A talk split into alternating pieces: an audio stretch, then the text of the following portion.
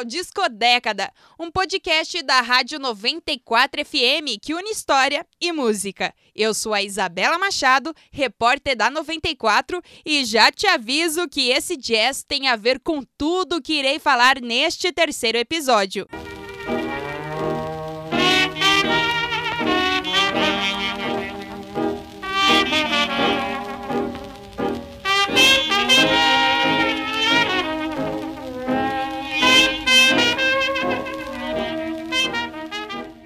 Então, segura a emoção e esteja bem preparado, porque agora vou tocar os loucos anos 1920.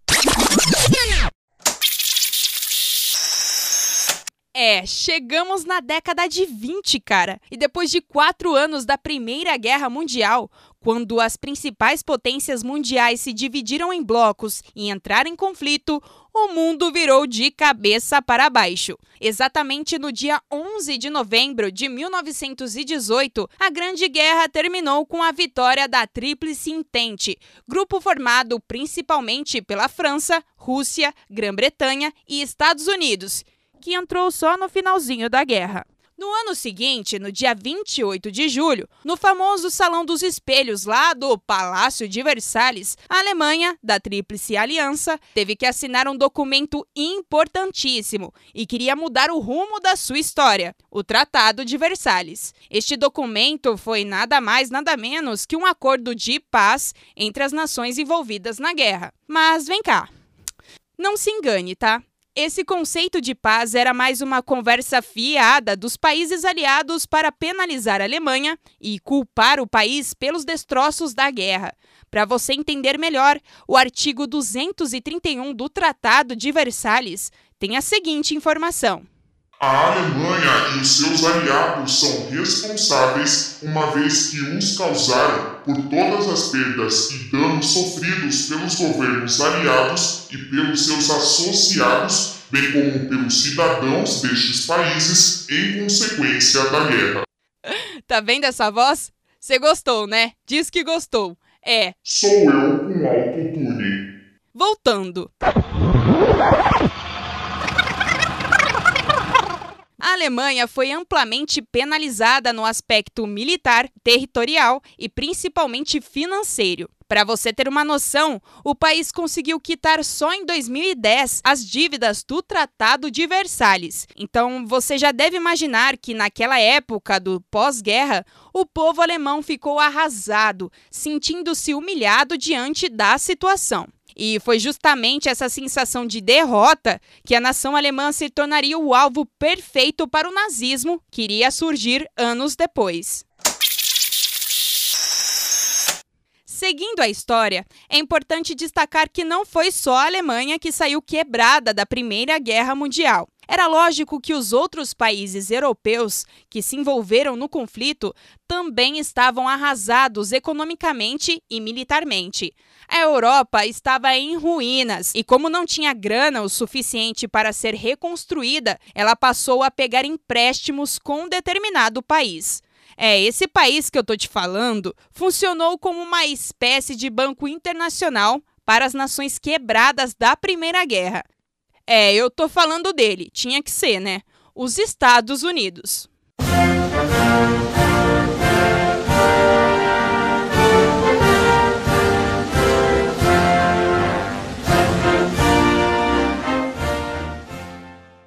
Apesar de terem gasto aproximadamente 36 bilhões de dólares com a guerra, os Estados Unidos tiveram suas compensações. De longe, o país foi o grande vitorioso da Primeira Guerra Mundial, uma vez que não sofreu muitas perdas e não teve seu território invadido. Mas é o seguinte: os Estados Unidos já lucravam durante a Primeira Guerra, fornecendo alimentos e armamentos para a França e Inglaterra. E agora, sem concorrentes pelo caminho, o país passou a realizar empréstimos às nações quebradas, tornando a Europa cada vez mais dependente de seus recursos financeiros. Essa estratégia foi essencial para que a nação estadunidense se tornasse a maior potência mundial. Além do mais, para aumentar a produção a baixos custos e manter o lucro do mercado, foram implementados no país novas técnicas de produção industrial, como o Fordismo e o Taylorismo, que adaptaram os trabalhadores às máquinas de forma sistematizada.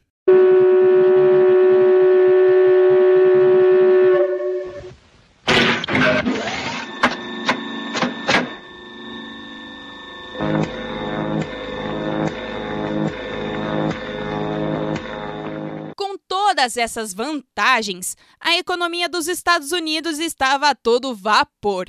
Era tempo de euforia, de ascensão econômica e, claro, do sonho americano. As famílias mais ricas dos Estados Unidos desfrutavam do dinheiro e da vida luxuosa que os tempos do pós-guerra lhes proporcionaram. Como retrato dessa época, tem um filme muito massa que eu queria compartilhar com você que se chama O Grande Gatsby sendo uma adaptação do livro de Scott Fitzgerald.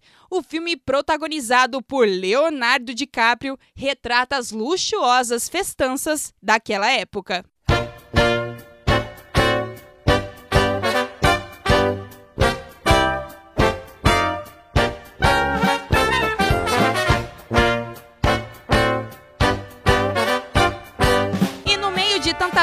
Tanta festa, vucu vucu, é lógico que as drogas e o sexo rolava solto. E é por isso que essa década ficou conhecida como os loucos anos 20.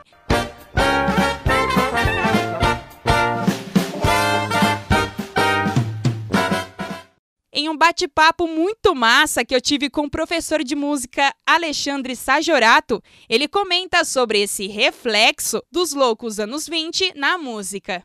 Os anos 20, então, é uma década super, super importante para a música nos Estados Unidos, porque é um momento, então, onde as gravadoras começam a surgir num sentido de trabalhar uma produção mais profissional e também, né, é, buscando o contato com a música afrodescendente. Então, é um momento onde o jazz está surgindo no mercado e o blues também, o blues muito menos, né? Porque o blues ele quase que é assim uma música ainda, né, naquele momento ali, meio que folclórica, assim, no ponto de vista afrodescendente, né? Não é muito levada a sério aos meios de comunicação, mas mesmo assim as gravadoras estão a fim de apostar em um artista ou outro. Os anos 20 estão realmente ligados à questão do sexo, das drogas, das festas, e então escritores, né, músicos, artistas no modo geral frequentavam, né, vários lugares, sempre em busca dessa satisfação, assim, né, mais instantânea, que é muito clássica, assim, né, muito comum nos anos 20, principalmente nos Estados Unidos.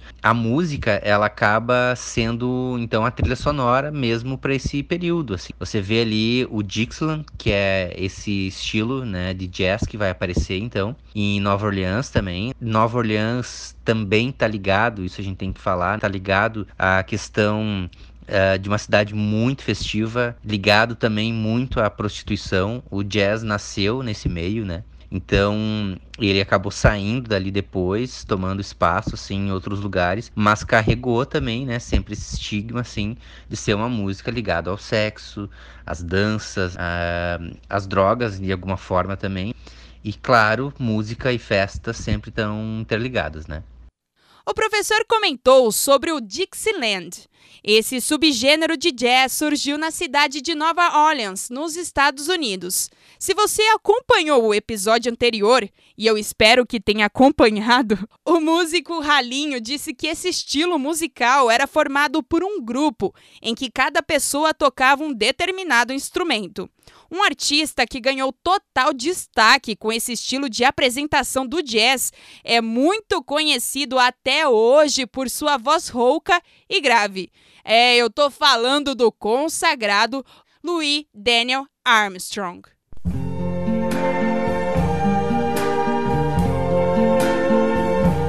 I see trees of green, red roses too. I see them bloom for me and you. And I think to myself, what a wonderful world. Talvez você não conhecesse quem foi Louis Armstrong, mas com certeza você já ouviu essa música em algum lugar por aí. Embora a canção What a Wonderful World de 1967 é uma das mais conhecidas na voz do cantor, a década de 20 também ficou conhecida como a era do jazz, e uma das figuras que mais contribuiu para a popularidade do gênero musical foi o próprio Louis Armstrong. Na época, o músico e trompetista coordenou diversas gravações em estúdio com os grupos Hot Five e Hot Sevens. Em 1928, ele e o grupo Hot Five gravaram a canção West and the Blues e mudaram o curso da música nos Estados Unidos.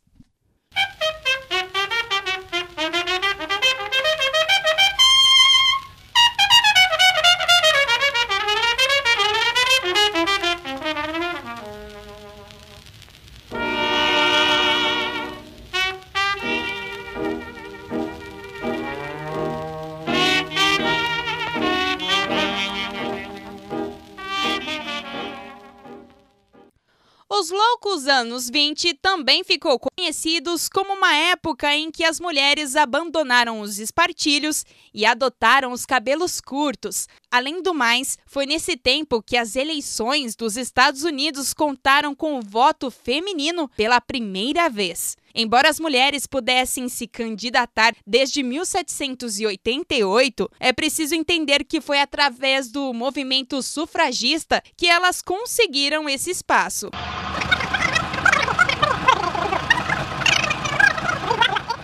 Aqui vale a pena destacar que os estados do sul dos Estados Unidos resistiram à ideia do voto por mulheres e homens negros e que isso só foi garantido completamente no país apenas em 1960. E além da política, as mulheres também começaram a expressar seu desejo sexual e sua liberdade. E por isso, a década de 20 também ficou conhecida pelo surgimento das melindrosas. Esse nome era dado às jovens mulheres que desobedeciam à conduta feminina. Elas fumavam, falavam abertamente sobre sexo e dançavam sensualmente ritmos como jazz e charleston. O professor Sajorato explica pra gente o que foi esse período. Uma das danças muito comuns ali então nos anos 20 é o Charleston, que é uma dança sapateada e tal, e aparece então nos Estados Unidos e que tem também então como como som, né, como música, o Dixieland. É, e e a, a dança Charleston é a mais comum nesse período. Tem várias imagens que a gente observa ali então das pessoas dançando, mas o som que dessa dança é justamente o Dixieland. Mas é o seguinte: nem todas as mulheres, principalmente mulheres brancas, se sentiam representadas com as melindrosas e dos ideais feministas, tá? Ainda havia muito conservadorismo. O que é interessante e é importante compartilhar aqui com você que a história do movimento sufragista também contou com a luta contra a escravidão. Harriet Tubman foi uma afro-americana muito importante para o movimento sufragista. Além do mais, o renascimento de Harlem dos anos 20 surgiu como um movimento de valorização e do orgulho da cultura e identidade negra fora dos estereótipos. Isso contribuiu para a ascensão de mulheres negras na música. Para a gente ganhar uma noção sobre o protagonismo da mulher negra na música, eu trago um trecho da conversa com o professor Sajorato. As mulheres começaram a ganhar espaço no final dos anos 20, mas tem uma questão que é interessante aqui que a gente tem que observar as mulheres uh, afrodescendentes que tinham mais espaço, tá? Porque existia então toda uma questão, né, que às vezes envolve a religião, conservadorismo, onde a mulher então não trabalharia com música, né? Não ia se expor num palco, né, e tocar com outros homens, pegar um instrumento que seria meio vulgar. Então a mulher normalmente se voltava, a mulher branca, né, se voltava ao piano, tocando dentro de casa.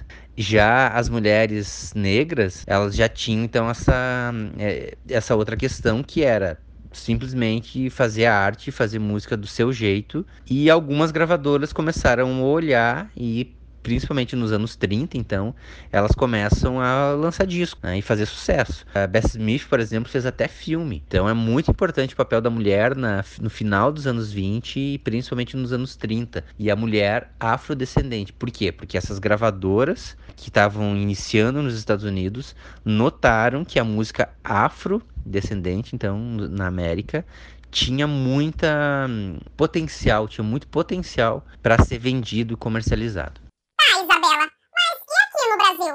Como foi os anos 1920 no nosso país?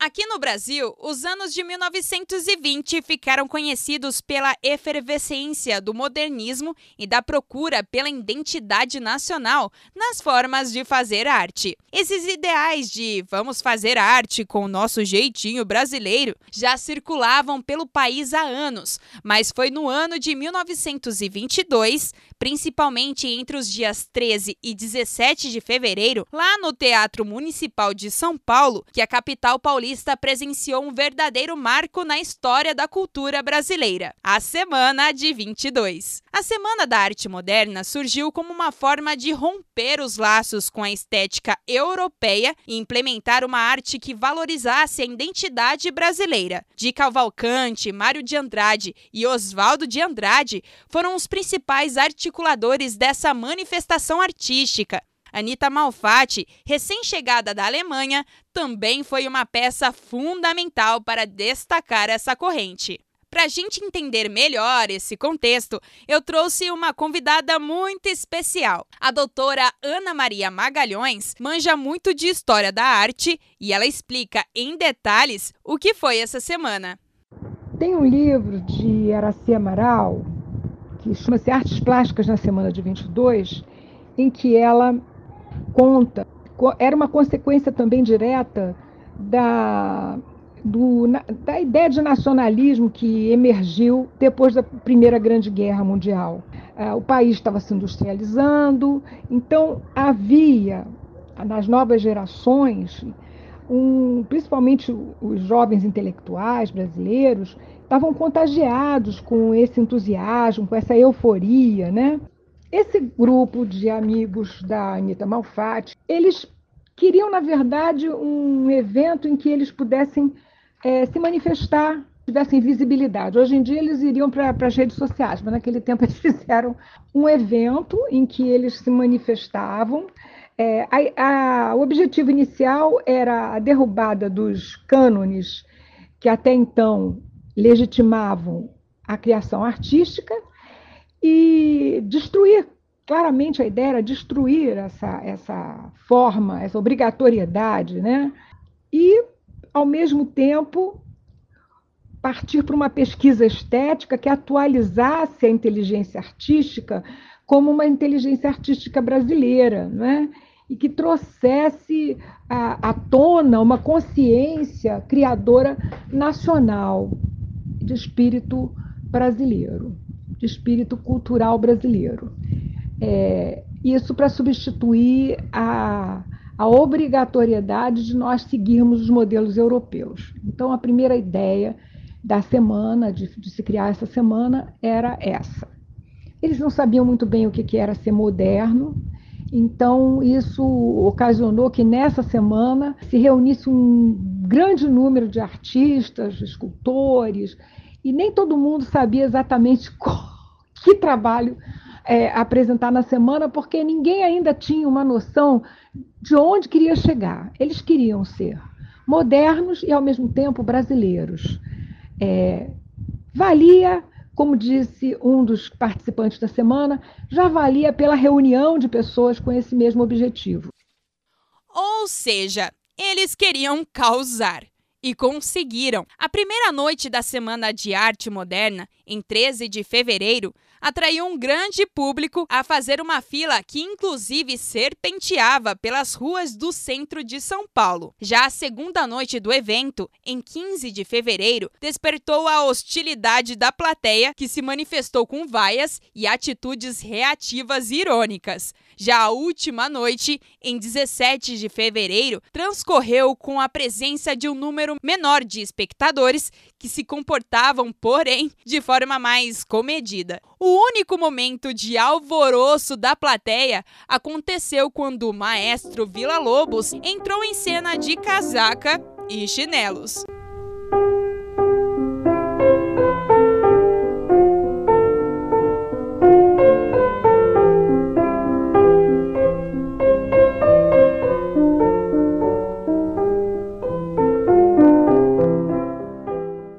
Catálogo do evento da Semana de Arte Moderna contava com a apresentação de artes plásticas, arquitetura, literatura e, claro, música. Assim como teve o maestro Vila Lobos, outros artistas como Guiomar Novaes, Hernani Braga e Frutuoso Viana também participaram do evento. O principal legado musical deixado pela geração que participou da semana foi a abertura do pensamento cultural brasileiro para as novas informações estéticas que circulavam no mundo e, ao mesmo tempo, a afirmar que a musicalidade está ligada aos valores do território nacional e dos ditos populares.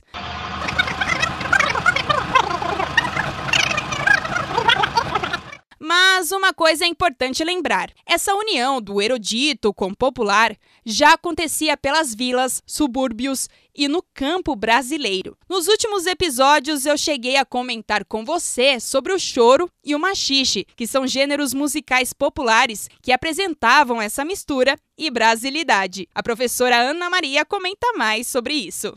Bom, com Vila Lobos aconteceu exatamente isso. Ele participou da semana, ele foi o músico que participou da semana, e a obra do, do Vila Lobos passou a incluir é, cantos de aves da mata amazônica, lendas do Amazonas, no caso das Uiaras. É, ele foi pesquisar o trenzinho, né, quando ele fala do trenzinho caipira, né? É, o trem, mesmo trenzinho caipira que Tarsila colocou nas pinturas dela. Enfim, nós temos aí uma, uma renovação na música também. Agora, com relação à música popular, esse terreno era um terreno mais tranquilo para a criatividade, não é? porque ele não era preso naqueles padrões acadêmicos. Então, a gente está falando da música erudita, que estava na mesma situação da escultura, da pintura, da arte acadêmica, e na música popular. A música popular estava de vento em popa já, né? assimilando no, os novos ritmos, não é? Então a gente tem os lundus, a gente tem as, depois as, as polcas da Chiquinha Gonzaga. É, na verdade, era um terreno mais livre, não é? Os lugares onde a, a, os grupos populares se reuniam, por exemplo, aqui no, no, Rio de Janeiro, a festa da Penha, né? mas aí mais para o sul também havia é, festas é, comemorativas de datas religiosas, em que havia grande reunião de pessoas com música.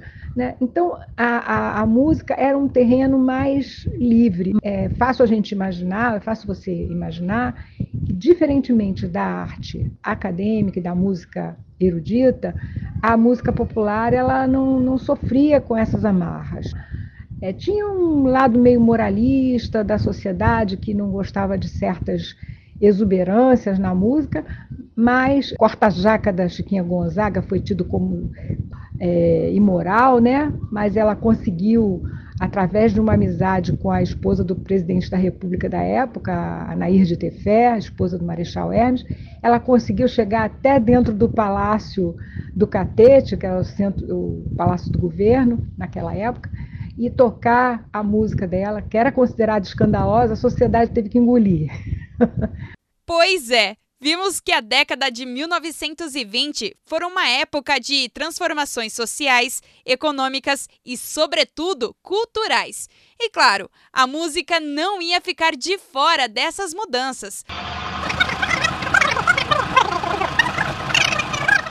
A gente acompanhou que, tanto nos Estados Unidos quanto aqui no Brasil, os artistas desejavam causar a ruptura das antigas tradições e manifestarem os seus reais interesses e gostos. espero que você tenha gostado deste episódio e, claro, te aguardo para o próximo disco, que tocará os anos de 1930 a 1940. Até mais! don't mean a thing if you ain't got that swing.